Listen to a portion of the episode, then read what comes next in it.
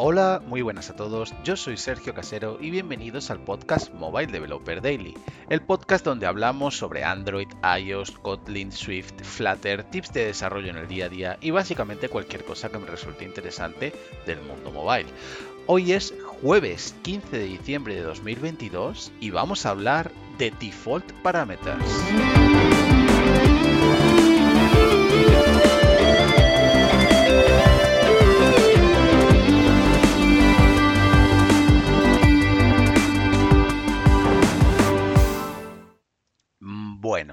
Pues eh, vamos allá, ¿vale? Vamos a hablar de cómo los defaults parameters eh, los carga el diablo, básicamente.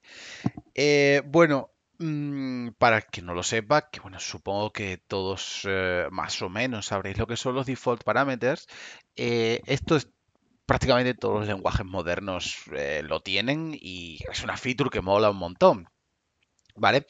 Eh, los default parameters no vienen, a ser algo así como imagina que tienes una función que recibe tres parámetros, ¿no? Eh, y bueno, uno de esos parámetros, de las 50 veces que vas a usar esa función, pues uno de esos parámetros tiene un valor por defecto. Imagínate lo típico de que es una string, que el valor por defecto es una empty string, o sea, una string vacía.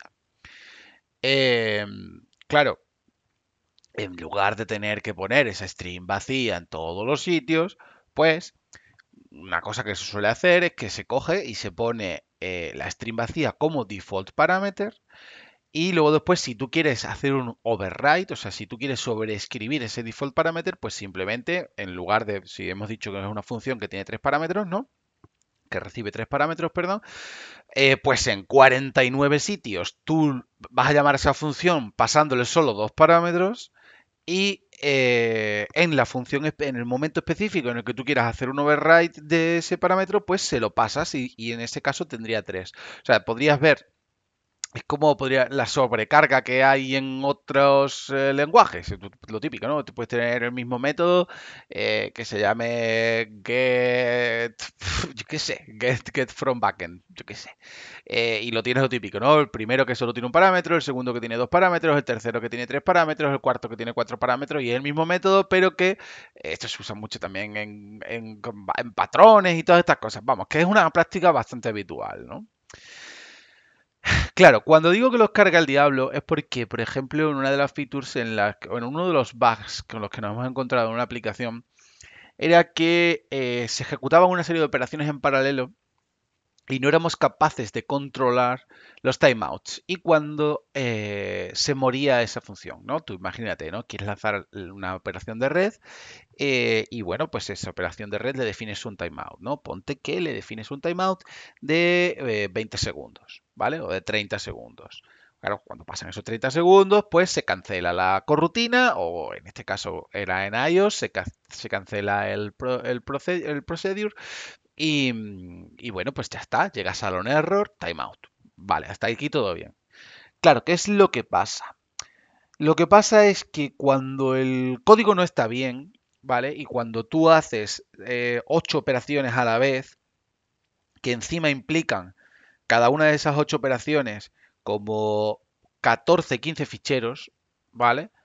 Pues empiezas a tener problemas. empiezas a tener problemas porque tú de repente coges y, a la función tú la estás llamando, ¿no? Tú llamas a la función, a la, a la padre, por así decirlo, la función padre que luego después ejecuta en cadena toda esta serie de operaciones. Claro, tú estás pasando un timeout, ¿no? Pues dices, vale, pues yo le paso un timeout y ya está. Tú le pasas un timeout como me pasaba a mí, le paso un timeout de dos minutos y a los 10 segundos digo, chacho, ¿y esto qué, está pasando aquí? a los 10 segundos está saltando un timeout. Pero ¿cómo puede ser? Hombre, ¿cómo puede ser?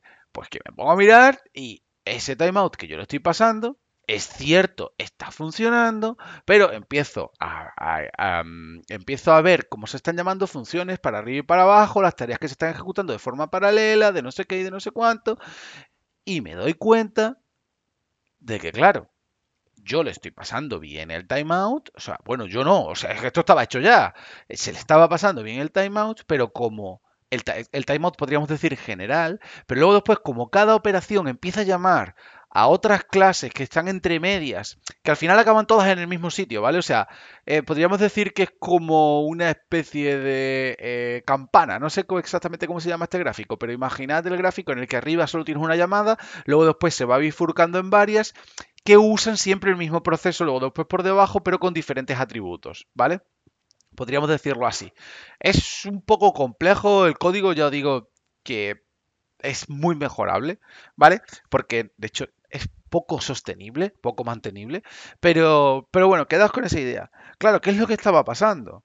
Lo que estaba pasando aquí es que sí, ese timeout se estaba pasando y se estaba pasando bien, pero como se estaban ejecutando otra serie de operaciones dentro de esa función, pues cuando ibas por otro camino, ahí los timeouts se perdían. Entonces, claro, ¿qué es lo que hace la función de abajo del todo, por así decirlo? Y es que si tú no me pasas un timeout, yo pongo el timeout por defecto. ¿Y el timeout por defecto de cuánto es? De 10 segundos. Así que he tenido que coger, que claro, esto, esto es, esto es, aquí viene más la movida, porque yo lo que he hecho realmente no ha sido solventar el, la issue. Yo he solventado el bug, pero no la issue. Y me voy a explicar. Eh, este procedimiento eh, evidentemente no se llama solo donde se reproduce el bug. Donde se reproduce el bug es donde hemos encontrado este problema de que necesitamos aumentar el timeout. Pero claro, al yo a ver qué es lo que he hecho yo, ¿vale? Eh, poned, ponernos en situación. A este procedimiento se le llama desde 40 sitios distintos. Claro, yo no puedo modificar los 40 sitios, porque a lo mejor me estoy cargando otras cosas. Entonces yo básicamente, ¿qué es lo que he hecho? Ha sido limpiar todo este stack de todas las funciones que utilizan o que se ejecutan a partir de la función padre. Y entonces yo he ido propagando el timeout desde abajo hasta arriba hasta que he podido. Me explico. Imaginad que estoy en el tercer nivel. Es que es muy complejo. Me está costando mucho explicarlo. Espero que se esté entendiendo. Imaginaos que estoy en el tercer nivel. Claro, pero ese tercer nivel, esa función ya concretamente, imaginaos que se llama en el procedimiento que yo estoy reparando, en el bug, pero también se llama en 39 sitios más. Claro, yo no puedo cambiar esos 39 sitios ahora. Porque entonces, para empezar, yo estaré haciendo una pull request, o en nuestro caso una merge request, eh, que nadie me iba a probar, porque evidentemente estaría modificando prácticamente el comportamiento de toda la app. O no, pero claro, eso es otra cosa que, ¡ay, los test y no sé qué! Bueno, sí, ya, ya. Pero sabemos todos a lo que nos referimos. Entonces, claro, ¿qué es lo que he tenido que ir haciendo? Es propagando el timeout hasta todo lo arriba que he podido y cuando ya no he podido más, es decir, esa función ya se usaba en varios sitios, pues no tengo que poner el default ahí. Al menos he conseguido llevarme eh, ese, timeout, ese default parameter, he conseguido arrastrarlo hasta capas superiores em, que, no son tan problemáticas como ir tantos niveles hacia, hacia abajo. Pero al fin y al cabo, mm, de lo que yo me quedo con esto, o sea, o lo importante de esto, en mi opinión, son dos cosas. La primera, que los default parameters los carga el diablo. Cuando nosotros estamos desarrollando, sabemos perfectamente qué hemos puesto como default parameter, qué no hemos puesto como default parameter, todas esas cosas. Lo sabemos perfectamente, pero a lo mejor dentro de 10 años, como ha pasado ahora, o de 6 o de 5 años, llega la gente, llega alguien nuevo y no ve los default parameters. Porque encima lo peor de todo que esto vaya tela, es que en, Android todavía, todavía estás usando IntelliJ. Y con IntelliJ puedes hacer cosas para que, saber si una función tiene default parameters o no. Pero en Xcode, bueno, bueno, bueno, bueno, no funcionan los errores eh, de compilación, van a funcionar, va a funcionar eso. O sea, eh, eh, en Swift estás completamente vendido, que es lo que me ha pasado a mí. O sea, yo tenía que ir eh, quitando el default parameter, dándole a ejecutar, viendo dónde, se, dónde funciona. es un infierno trabajar así. Por eso digo que los carga el diablo, los default parameters. Aunque el problema de base, tengo que reconocer, no son los default parameters en este caso. El problema de base es el código, que el código no es mantenible de ninguna de las maneras. Pero si no tuviese default parameters puestos por todos los lados, iba a decir una palabra no habría tenido este problema. Así que lo que yo diría es que tengáis cuidado sobre todo con el tema de los default parameters. Eh, y si los ponéis documentados de alguna forma, eh, sobre todo en Swift, es que sinceramente en Swift no se me ocurre cómo hacer para que, para que el IDE te ayude un poco, ¿no? Y te diga, mira, que aquí hay un default parameter. Bueno, lo dicho, cuidado con los default parameters y sobre todo hacer aplicaciones mantenibles, ¿vale? Eh, nada, esto ha sido todo por esta semana. Em, ya entramos en lo que sería el periodo, por así decirlo, de Navidad. Aún así, la semana que viene habrá podcast. Probablemente a lo mejor me caliente y grabe episodios porque voy a estar de vacaciones, pero quizás grabe episodios porque voy a estar mucho tiempo de, vacaciones. Eh, así que nada, lo dicho, espero que tengáis un buen fin de semana y nos vemos el lunes, por supuesto.